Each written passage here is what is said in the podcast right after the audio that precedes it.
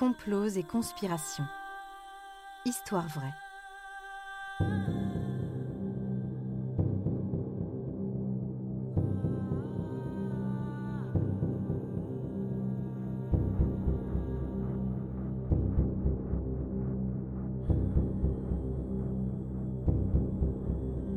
Un programme Studio Minuit.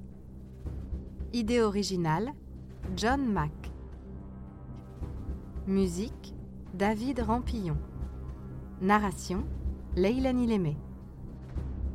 Enregistrement et montage Patrick Martinez-Bourna. L'affaire des fuites de la 4ème République.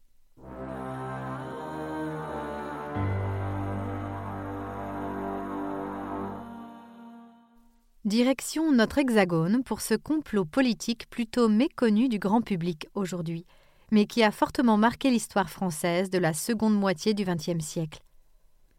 L'affaire a eu lieu en juillet 1954. Nous sommes alors sous la Quatrième République, au début de la présidence de René Coty, dont Pierre Mendès France est le président du Conseil, c'est-à-dire le chef du gouvernement. En poste depuis le 18 juin, Mendès France apprend donc durant l'été que des informations confidentielles issues des réunions du Comité supérieur de défense nationale du 28 juin et du 26 mai ont fuité. Il s'agit bien entendu d'un sérieux problème, d'autant que la guerre froide est dans tous les esprits, et l'idée d'avoir des membres du gouvernement à la solde des communistes soviétiques serait une catastrophe pour l'État français. C'est Jean Dide, commissaire chargé de surveiller le Parti communiste français, qui dévoile à Mendès France avoir obtenu via un informateur le contenu des réunions confidentielles qui se trouvaient dans le bureau du président du PCF. Mendès France fait ouvrir une enquête en toute discrétion par la préfecture de police, puis mandate également la direction de surveillance du territoire.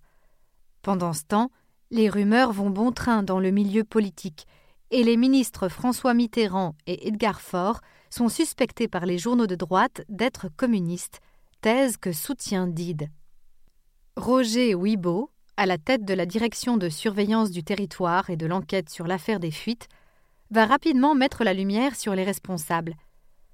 Il identifie dans un premier temps l'informateur mystère de Jean Dide, en la personne d'André Baranès, membre du Parti communiste tunisien et journaliste à Libération.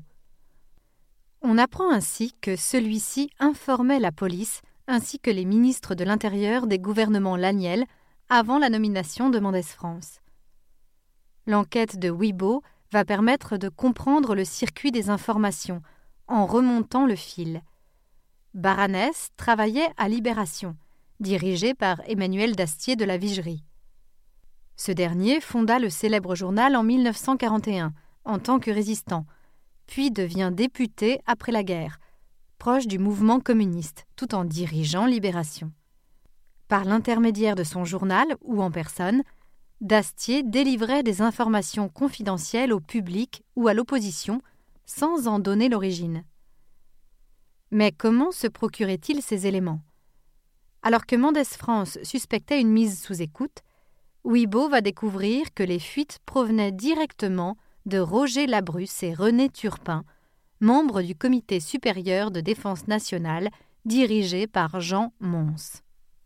Dastier obtenait ainsi depuis des années des informations, et il aurait demandé à Baranès de dire à Dide les avoir trouvées au siège du PCF afin de déstabiliser le gouvernement pendant les négociations de Genève en laissant croire que l'Union soviétique avait connaissance de ces informations confidentielles.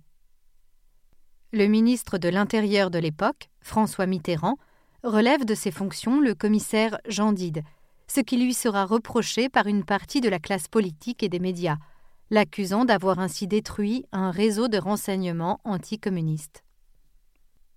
La presse nationaliste et les gaullistes, dont font partie le commissaire Dide ainsi que le préfet Bello, ont profité du scandale pour attaquer le PCF et Mitterrand. Beaucoup pensent d'ailleurs que se joue en coulisses une cabale poujadiste contre Mitterrand et que Dide a sciemment fait accuser à tort Mitterrand d'être à l'origine des fuites. Le procès sur les fuites se tient en 1956, afin de déterminer s'il y a eu trahison de la part d'officiels français.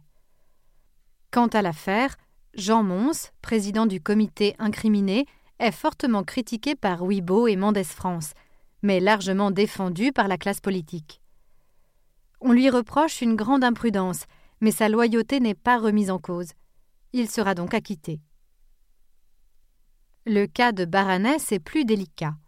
Il collaborait certes avec la police, mais il a pu être manipulé dans une optique de déstabilisation du gouvernement. Il fut estimé que si c'était le cas, ce fut à son insu, et il a été acquitté à son tour. Quant à Turpin et Labrusse, ils écoperont en revanche de quatre et six ans de prison pour avoir fait fuiter des informations confidentielles. Les deux hommes, opposés à la guerre en Indochine, voyaient dans leur action un moyen d'accélérer le processus de paix.